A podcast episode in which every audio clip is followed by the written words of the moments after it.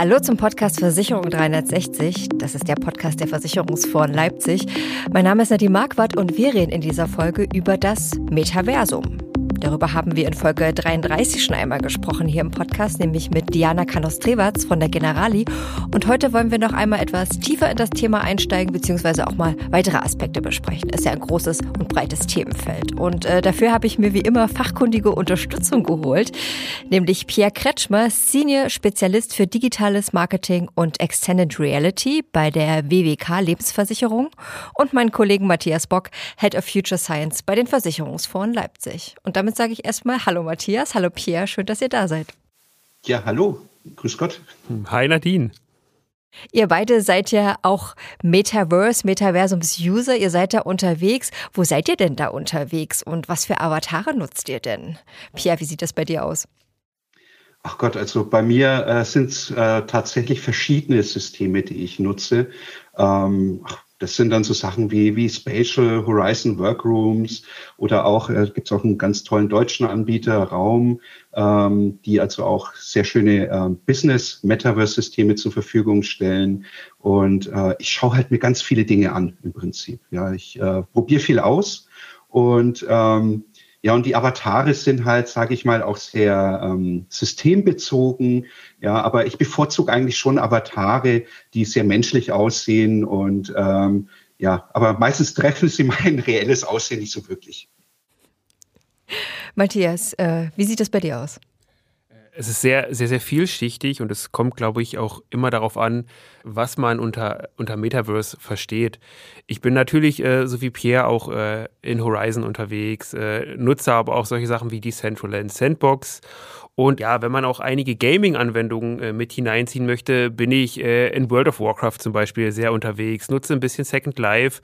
Also auch sehr, sehr, sehr vielschichtig und äh, jetzt seit kurzem, und das freut mich besonders, äh, werde ich immer mehr eingeladen zu Versicherern, die ihre eigenen Cases mal vorstellen. Also das sind meistens private Cases, aber dass man da halt mal sieht, was passiert bei den Versicherern da wirklich gerade. Das finde ich immer super, super spannend. Und äh, was die Avatare angeht, äh, da unterscheide ich so ein bisschen, wie auch im realen Leben, zwischen bin ich jetzt privat unterwegs und bin ich jetzt im Business-Kontext unterwegs. Und im Privaten, muss ich ehrlich sagen, bin ich auch gerne mal der grüne große Ork mit der großen Axt, äh, der durch die Gegend pflügt. Und äh, ja, im Business ist es dann doch eher ein bisschen seriöser und mehr an meiner wirklichen Person. Also eher so wie ein digitaler Zwilling, den ich dann von mir erstelle. Aber das so meine Nutzungserfahrungen und meine Avatare, die ich benutze. Also Matthias ist auch mal als grüner Org unterwegs, Pierre eher als Abbild eines realen Menschen. Zeig mir deinen Avatar und ich weiß, wer du bist. Stimmt dann diese Aussage? Wie wichtig würdet ihr denn sagen, ist denn der Avatar im Metaverse? Also ich glaube, das ist sehr, sehr, sehr wichtig, weil das ist ja die, die eigene Repräsentanz sozusagen von uns selbst. Ja? Und äh, ich finde es halt so toll, dass man im Metaverse halt so ein bisschen auch mit, mit seiner Persönlichkeit und seiner, seiner Darstellungsweise spielen kann. Ja, wie ich schon gesagt habe, man kann irgendwie alles sein. Es ist aber wichtig, dass man den Kontext betrachtet. Und je nach Kontext, glaube ich, muss man da, wie im realen Leben, ich glaube, das darf man da nicht vergessen, auch ein bisschen sensibel sein. Also man kann viel ausprobieren, man kann viel, viel machen. Und äh, trotzdem, glaube ich, äh, ist es wichtig, immer zu überlegen, wo ist man gerade unterwegs und was will man auch ausdrücken. Also für mich ist der Avatar schon sehr, sehr wichtig, hat eine große Bedeutung und ich stecke da auch viel Zeit hinein, um den zu, zu gestalten und zu generieren und auch zu erweitern. Ja, das ist auch echt vom, vom Geschmack des Einzelnen auch abhängig. Ne? Also ähm, manche bilden sich tatsächlich realistisch ab, andere wollen einfach was anders sein, was anders ausprobieren. Und wie du schon so richtig sagst, ähm, es ist auch so ein Stück weit der Kontext, der da auch entscheidend ist. Ne? Also wenn ich im Businessbereich unterwegs bin, dann versuche ich natürlich auch sehr seriös aufzutreten.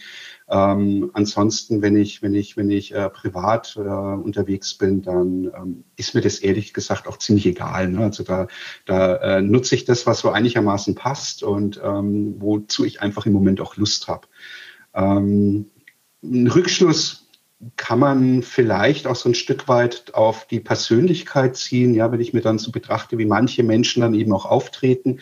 Aber das funktioniert natürlich auch nur dann, wenn ich das Original kenne, ja, also wenn ich denjenigen natürlich schon mal in real gesehen habe, dann kann ich mir dann schon denken, oh, okay, äh, der will vielleicht was anders sein oder sie versucht sich tatsächlich äh, wirklich zu reproduzieren, ja, zu digitalisieren.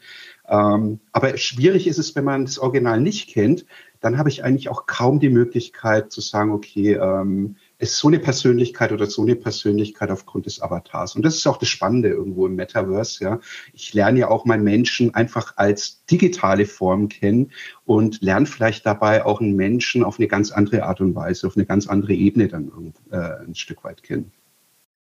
Und ich äh, glaube, das, was Pierre, was du sagst, dass man Menschen anders äh, kennenlernt, dass man vielleicht auch vorurteilsfreier an die, die ganze Kennenlernphase mhm. hi, hi, äh, herangeht, ist, glaube ich, auch, auch Mehrwert fürs Metaverse und vielleicht auch eine, eine ganz tolle Idee für unsere Arbeitswelt. Ja, weil man sucht ja vielleicht auch mal nach Cases, wo man das Metaverse einsetzen kann und vielleicht so in, ich sag mal, Recruiting-Prozesse oder so. Da kann man vielleicht auch erstmal mit so Metaversen-Anwendungen spielen, um sich besser kennenzulernen, um noch nicht irgendwie zu sagen, okay, man kommt dort her, man kommt hierher und ist da viel, viel offener einfach für die Menschen und kann sich so ein bisschen stärker auch ausprobieren. Von daher finde ich, finde ich diese Option, die uns das Metaverse gibt, äh, super, super interessant, weil es ja eigentlich dem entgegenwirkt, was wir eigentlich in der Realität immer wieder haben. Ja? Das äh, genau. sind so Entwicklungen, ja. die ich super spannend finde. Du entkoppelst im Prinzip die Persönlichkeit vom Äußeren, ja, und steigst eigentlich schon mal ein Stück weit tiefer ein. Was immer so die Menschen in der Begegnung immer behaupten, ja, und sagen, nee, nee, ich schaue nicht aufs Äußere, ja, ich, ich, ich lege immer Wert auf die Persönlichkeit, auf den Menschen, auf den Geist, ja. Ähm, da kann man es dann echt zelebrieren. Im Metaverse funktioniert es. Also ist der Avatar durchaus äh, sehr wichtig. Pierre, du beschäftigst dich ja beruflich mit dem Metaverse, aber du hast auch eine Facebook-Gruppe mit fast 7000 mhm. Mitgliedern. Da geht es mhm. ja auch um die Themen VR und AR, also Virtual Reality und Augmented Reality. Kannst du uns mal ein bisschen was über diese Community sagen? Also wer ist da dabei und über welche Themen wird da so gesprochen?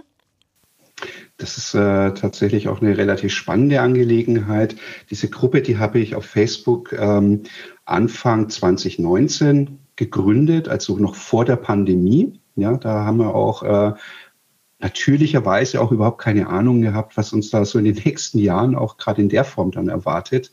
Und diese Facebook-Gruppe, die beschäftigt sich äh, tatsächlich mit der VR-Technik. Das war auch so der Ursprung.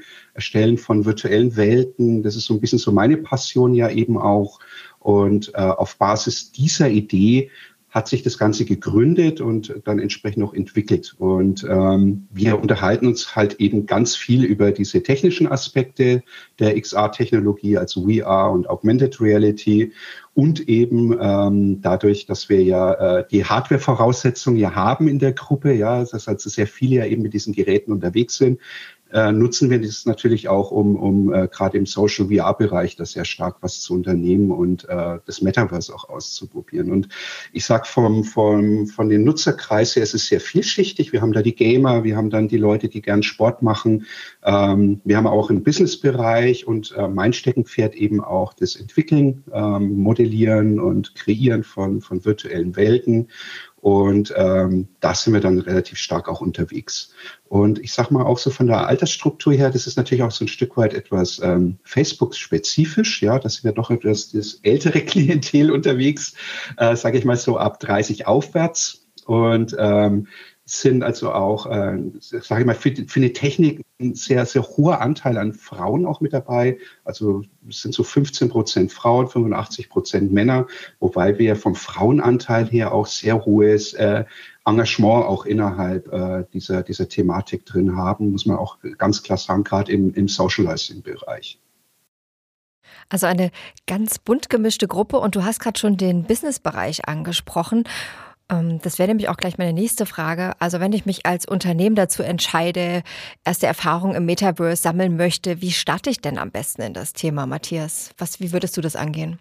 Ich glaube, zur Beantwortung der Frage würde ich einen Punkt aufgreifen, den Pierre genannt hat, und zwar das World Building. Ja, da ist ja Pierre auch Experte drin.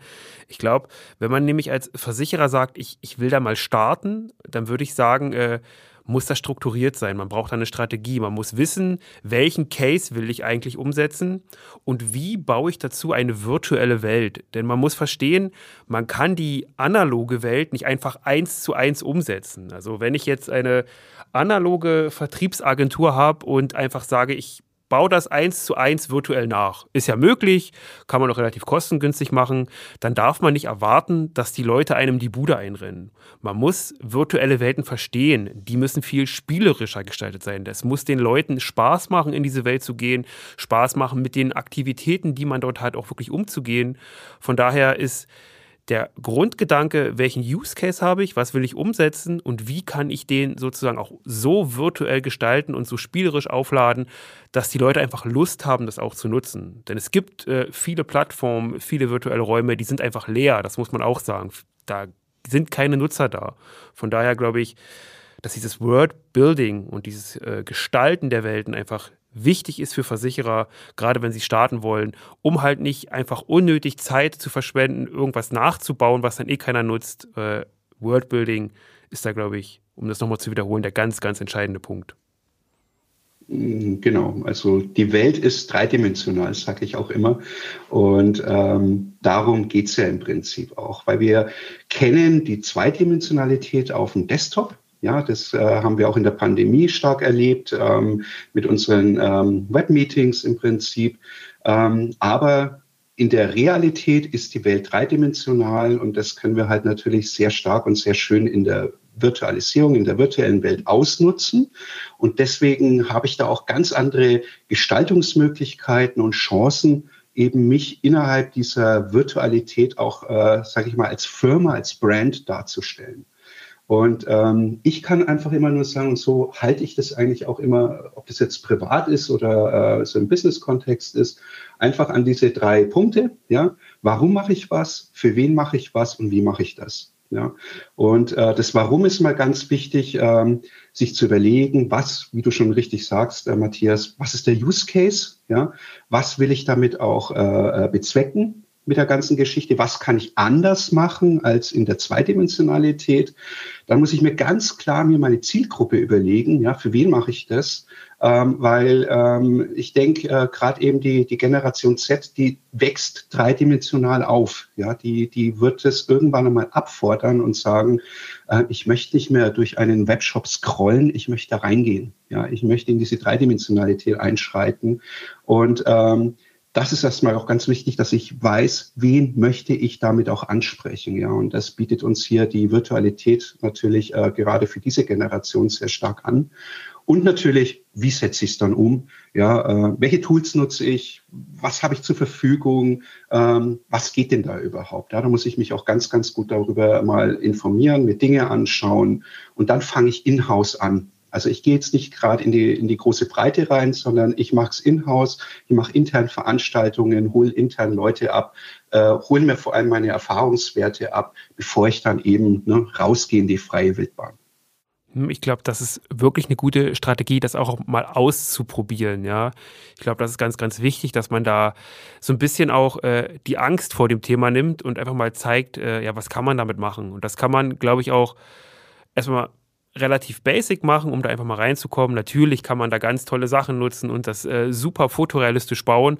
Aber ich glaube, für den Anfang ist so ein interner Use Case, das einfach mal auszutesten. Vielleicht mal einen Workshop mhm. zu machen, vielleicht mal äh, eine mhm. Veranstaltung zu machen, um einfach mal zu sehen. Und ich glaube, das ist auch ganz wichtig, wie agieren denn Menschen in so virtuellen Räumen? Ja, weil da gibt es ja lustige Sachen, die dann so passieren können. Äh, Pierre, vielleicht kannst du da ein bisschen auch gleich nochmal von deiner Warte aus berichten, was dir da eigentlich am lustigsten mal so passiert ist. Aber bevor ich äh, das, äh, die Frage an dich richte, würde ich gerne nochmal auf diese, ich sag mal, Generation-Thematik zu sprechen kommen und auch auf die Technologie-Thematik.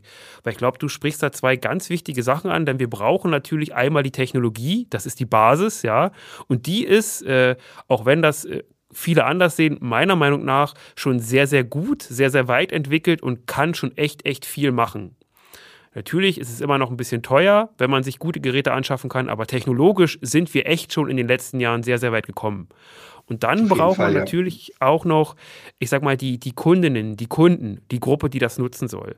Und für Versicherer ist es natürlich interessant zu wissen, okay, wie weit ist die Technologie, wo sind die Kundinnen und Kunden und kann sich das irgendwie überschneiden, dass wir einen Markt dafür haben, ja, dass wir wirklich nicht nur einen Trend haben, sondern auch noch einen Raum für ein Geschäftsmodell. Und dazu braucht man eine reife Technologie, dazu braucht man eine Kundengruppe, die das nutzt. Und ich glaube, dann entsteht so ein Business Case und dann kann es für Versicherer auch interessant werden, äh, diese Welten nicht nur als, als First Mover mal zu nutzen und auszuprobieren, sondern auch darüber nachzudenken, wie kann man denn dort Geld verdienen, ja? Denn wir sind Versicherungsunternehmen, du arbeitest auch in einem Versicherungsunternehmen und man hat natürlich auch das Ziel, Umsatz zu generieren. Ja, das sollte nicht das Natürlich. einzige Ziel sein und nicht das oberste Ziel, aber man darf das nicht aus dem Blick äh, verlieren. Deshalb ist so diese Abwägung, wo steht die Technologie, wo sind die Kunden, kann man das zusammenbringen. Ja, das finde ja. ich nochmal ein ganz, ganz wichtiger Punkt, den du auch schon gesagt hast.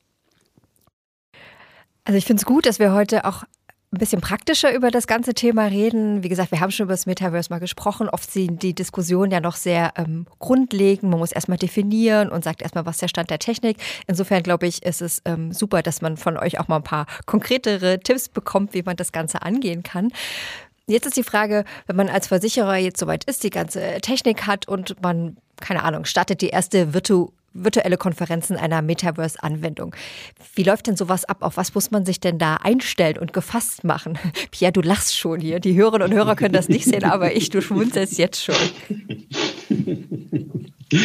Ja, also ähm, wir probieren da gerade auch äh, ganz viel, äh, sage ich mal, in-house aus. Ja, wir, wir, wir haben jetzt schon so einige ähm, Sessions gemacht in, in virtuellen Tagungsräumen äh, auf verschiedenen Systemen und ich kann eigentlich immer nur sagen, die ersten 15 Minuten gehören den Usern. Ja, also macht's bitte nie den Fehler zu sagen, ich habe jetzt hier 30 Minuten zur Verfügung. Ja, ich habe ganz neue Leute, die, denen ich mal die Brille aufsetze und innerhalb dieser 30 Minuten möchte ich jetzt einen Vortrag halten, ja, der eben 30 Minuten dauert. Ja, könnt ihr vergessen. Das heißt, äh, die Leute müssen natürlich am Anfang erstmal äh, sich alles angucken. Sie müssen erstmal vertraut werden mit der ganzen Geschichte.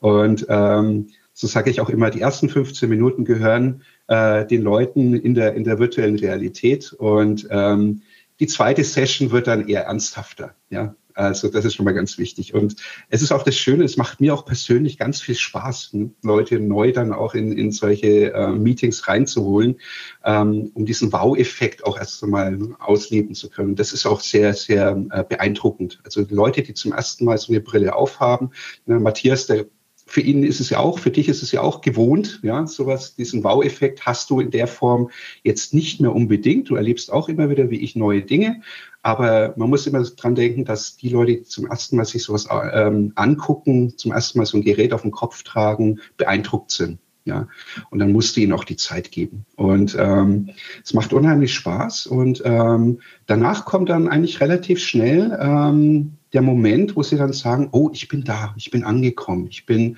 sozusagen jetzt äh, zwar hier digital, aber ich habe das Gefühl, mein Kollege, meine Kollegin sitzt tatsächlich neben mir, ja, und ähm, jetzt bin ich in dieser Besprechung drin. Und wenn sie dann die Brille wieder abnehmen danach, ja, dann ist es so wie so ein Switch, ja, dann sagen sie, oh, das ist jetzt irgendwie so, ich, ich habe so ein Stück weit Zukunft empfunden, Zukunft gefühlt. Und jetzt bin ich eigentlich in der Realität wieder zurück und freue mich eigentlich schon wieder auf das nächste Mal.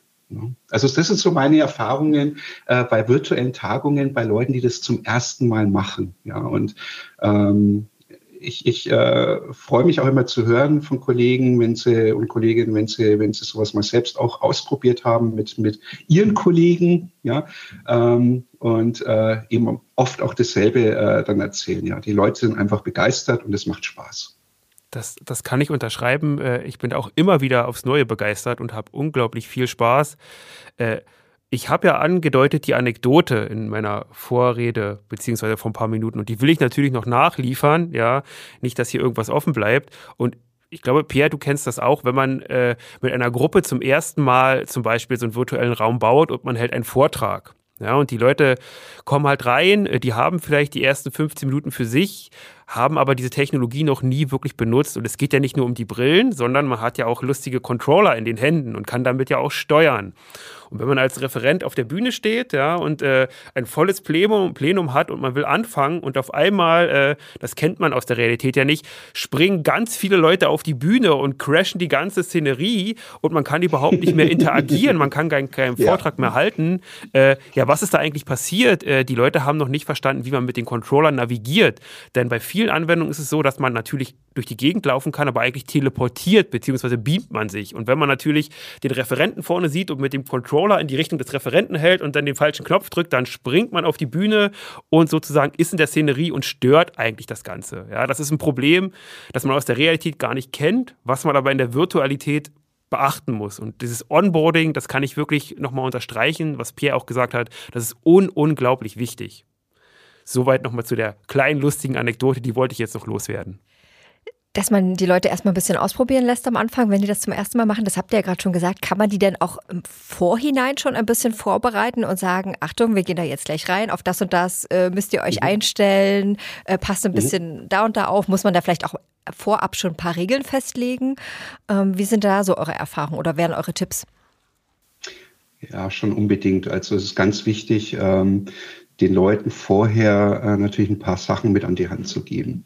Ich meine, es ist eine neue Technik und ähm, ich habe jetzt auch, also hier im Unternehmen schon sehr, sehr viele eben ähm, die Brille zum ersten Mal aufgesetzt und auch viel ausprobiert. Ja. Richtet man sie vorher ein oder lässt man das den Leuten alles selber machen? Was ist besser? Ne? Wie, wie kommt man da am besten damit klar? Aber ähm, ich kann einfach nur empfehlen, also so mag's ich immer und das ist auch immer ein ganz toller Moment. Ich lege einfach den Karton den Leuten äh, auf den Tisch, ja, und dann haben die schon so eine Art Weihnachtsgefühl, ja, sie dürfen was auspacken, ja, was angucken, in die Hand nehmen und äh, ich lasse im Prinzip erstmal selber machen. Ja, ich unter Anleitung natürlich. Im Vorfeld muss man natürlich auch ganz wichtig die Hygienebedingungen einhalten, weil wir haben es mit Geräten zu tun, die am Körper anlegen. Ja, die müssen desinfiziert werden, die müssen sauber gehalten werden.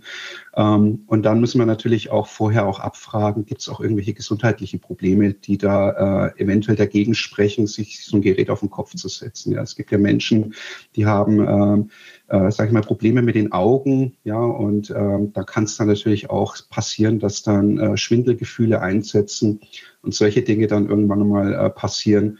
Und ähm, das muss man natürlich im Vorfeld abklären. Ja, ganz wichtig. Aber äh, wenn man mal das hat, natürlich auch das Thema Motion Sickness darf man auch nicht vergessen, auch ein ganz wichtiger Punkt. Da haben auch viele davon gehört und auch oftmals Angst davor.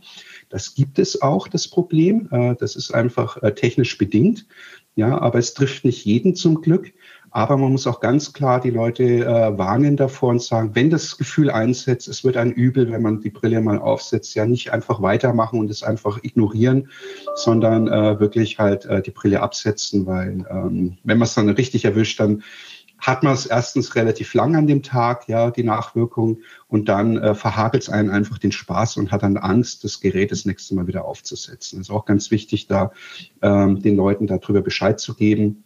Und äh, ich hatte es jetzt ganz selten wirklich den, den Fall, dass Leute so richtig äh, davon betroffen waren, aber es passiert. Ja, und dann geht's los. Brille aufsetzen, unter Anleitung einrichten und wenn dann zum ersten Mal die virtuelle Welt um einen erscheint, dann hat man den ersten Wow-Effekt und damit sind sie dann drin und haben auch schon ein Stück weit die Technik verstanden. Das äh, unterstreiche ich. Vielleicht noch ein, ein kleiner Live-Hack, was ich immer als sehr, sehr sinnvoll empfunden habe. Also alles das, was Pierre gesagt hat, macht das auf jeden Fall. Und wenn ihr sowas plant, dann richtet auch mal eine Testumgebung ein oder macht sowas wie ein Metaverse-Führerschein, ja, in so einem Testraum, wo ihr einfach mal erklärt, wie bewege ich mich, wie nutze ich so ein Whiteboard, äh, wie drehe ich mich, wie fasse ich Gegenstände an, wie werfe ich Gegenstände, ja, dass man einfach mal so ein bisschen testet, wie ich es am Anfang auch gesagt habe, spielerisch und so eine Art Führerschein einführt und dann am Ende kriegt man ein schönes Zertifikat, äh, digital oder analog und hat dann den Metaverse-Führerschein. Da haben die Leute einfach Spaß und setzen sich gerne einfach mit dieser virtuellen Welt auseinander. Sehr gute Idee. Sehr gute Idee mit dem Führerschein. Das merke ich mir. Gut, der Metaverse-Führerschein ist äh, dann damit schon gesetzt. Ihr habt ja gerade schon ein bisschen angesprochen, also Pierre, du auch mit ähm, Hygienesachen und Motion Sickness, alles, was da passieren kann, wenn man da zum ersten Mal reingeht oder generell, ähm, was man ähm, beachten sollte. Was würdet ihr denn sagen, was könnten dann vielleicht noch so Hürden sein, äh, Dinge, die man beachten sollte beim Start ins Metaverse als Unternehmen? Eine Hürde, über die haben wir jetzt nicht gesprochen und das würde ich auch nur nennen, ist natürlich immer der Kapitaleinsatz. Ja, ich, ich weiß, es gibt große Versicherer, es gibt mittlere, es gibt auch sehr, sehr kleine und nicht jeder hat, glaube ich, dieses Budget vielleicht erstmal übrig, um das umzusetzen. Aber das ist erstmal vielleicht immer nur eine, eine, vorgeschobene Ausrede, weil es gibt echt schon günstige Möglichkeiten. Man kann sich auch Sachen ausleihen, man muss das nicht alles kaufen. Von daher glaube ich, könnte das eine Hürde sein. Und äh, ja, eine weitere Hürde ist halt, dass das oft noch äh, in den Köpfen vieler als nur eine bloße Spielerei angesehen wird. Also vor allem auch, wie wird das medial dargestellt? Was verbindet man eigentlich mit diesem Metaverse? das ist auch, glaube ich, immer schwierig, den Leuten zu erklären, dass es halt nicht nur ein Spiel ist, sondern eben auch einen konkreten Business-Impact äh, haben kann. Ja? Also zu erklären, das hat wirklich eine Konsequenz, eine Bedeutung für euer Geschäft. Heute vielleicht noch nicht so stark, aber in den nächsten Jahren immer mehr werden. Und ich glaube, dass das ist so ein bisschen auch Aufklärungsarbeit, das Ganze besprechen, das Ganze demonstrieren, zeigen, was möglich ist und zeigen, was da auch geschäftskritisches möglich ist. Das ist, finde ich, auch noch, noch eine Hürde, da einfach ja, die Aufklärung zu betreiben. Pierre, fällt, dir noch äh, was weiteres ein, was als Hürde betrachtet werden kann? Ja, ganz wichtig. Also man muss sich tatsächlich, äh, wie du schon auch sagst, äh, sowohl mit der Technik sehr stark vorher beschäftigen, als auch mit den Anwendungen. Ähm, gerade wenn ich äh, was etablieren möchte im Unternehmen, ähm, brauche ich auch mal handfeste Beispiele, Use Cases. Ähm, ich muss mir genau überlegen, für was will ich es nutzen, wo macht es Sinn? Ja, und dann fange ich natürlich auch in einem Versicherungsunternehmen mit einer Thematik wie ein Meeting, wie ähm, Planungen, Projektplanungen, solche Sachen an und stelle nicht, sage ich einmal, eine Kfz-Werkstatt vor oder spiel ähm, ein Rhythmusspiel oder sowas. Ja, das kann man natürlich auch tun, äh, um ein bisschen aufzulockern, aber ich muss natürlich den richtigen Einstieg finden. Und das kann sich natürlich schon als Hürde erweisen, weil ähm, es gibt ja doch sehr viele technische äh, Möglichkeiten und eben auch äh, verschiedene Anwendungen. Und dann muss ich natürlich auch ähm, mir überlegen, ähm, ja, äh, welche Brillen nutze ich, ähm, wie viel schaffe ich mir an, wer verwaltet das Ganze, wer, wer, wer liefert mir im Zweifelsfall die technische Unterstützung. Ich meine, wenn ich zehn Brillen habe, ja, dann ist es noch relativ einfach stemmbar. Aber wenn ich dann mich entschließe, das doch ein bisschen breiter auszurollen, dann äh, habe ich vielleicht 100 Brillen. Ja, und die 100 Brillen wollen mit Updates versorgt werden, die wollen mit Software ausgestattet werden. Da muss ich mir dann irgendwie überlegen, gibt es dann MDM dahinter, gibt es irgendwie Software-Support und, und solche Dinge. Also auch diese Sachen sind wichtig. Ich muss mich mit dem Thema Datenschutz äh, beschäftigen, auch ganz wichtiger Aspekt. Ja, ähm, was mache ich damit?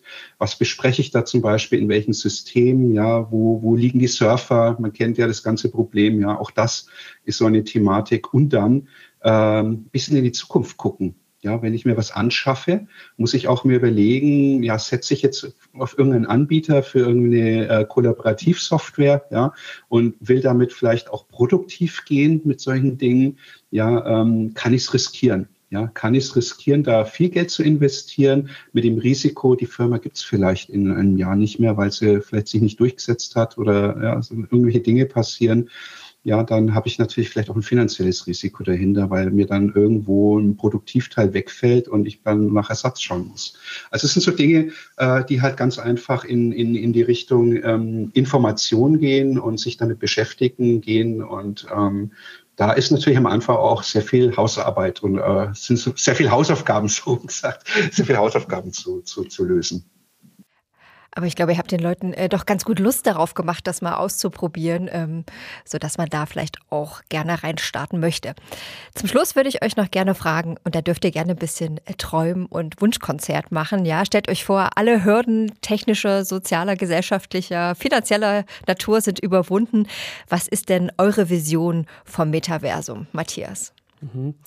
Also wenn die technischen Hürden fallen, würde ich mir in meiner Vision als erstes wünschen, dass wir nicht mehr diese, ich sag mal, etwas klobigen, schweren Brillen haben, sondern vielleicht eine Kontaktlinse oder äh, ein Chip äh, im Kopf, ja, der das alles simuliert und steuert.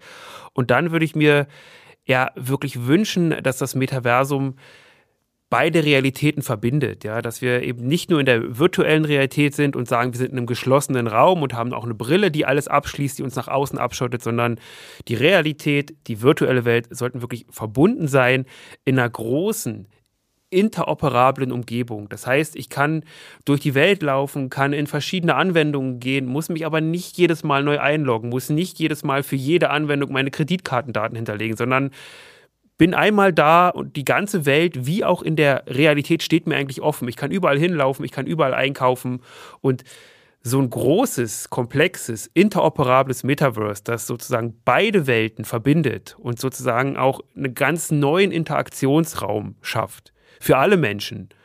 Das ist so meine Vision vielleicht für die nächsten 10, 20 Jahren. In, in so einem Metaverse äh, würde ich mich dann auch gerne in Zukunft bewegen. Das war Matthias Vision, die ist schon sehr, sehr groß und sehr alleumfassend. Pierre, du hast hier das Schlusswort mit deiner Vision vom Metaverse. ja, der, der Matthias hat es, äh, sage ich mal, sehr von der technischen Seite her betrachtet. Das finde ich gut, weil ich möchte es mal ein bisschen von der gesellschaftlichen, philosophischen Seite her betrachten. Also mal so auch jenseits von, von, von äh, marktwirtschaftlichen Interessen und Möglichkeiten. Ja, ich glaube daran, dass das Metaverse ähm, einen sehr starken Einfluss auf die Verständigung von Menschen untereinander haben wird. Und äh, durch die Auflösung von realer Distanz schaffen wir eine allgegenwärtige Nähe, die wir im Prinzip vorher noch gar noch nicht hatten. Und das wird, äh, denke ich, auch eine sehr starke Veränderung im kulturellen und sozialen Miteinander mit sich bringen. Also ich persönlich hoffe auch darauf, dass wir Menschen uns äh, über diese Technologie uns untereinander einfach besser verstehen lernen und ähm, im Konsens, ja, im, im gemeinschaftlichen Konsens vielleicht auch effektiver und vor allem auch friedvoller zusammen dann unsere Welt in der Zukunft gestalten werden. Und das ist so meine Vision und meine Hoffnung, die ich in diese Technologie setze. Mit Pierre Kretschmer und Matthias Bock habe ich über das Metaversum gesprochen hier beim Podcast Versicherung 360. Vielen Dank an euch beide. Das war sehr spannend. Danke, Nadine. Dankeschön. Ciao. Wenn Ihnen diese Folge gefallen hat, dann hören Sie doch gerne in unsere anderen Folgen rein oder Sie abonnieren gleich unseren Podcast. Sie finden uns auf allen bekannten Podcast-Plattformen unter dem Namen Versicherung 360. Danke fürs Zuhören. Bis bald.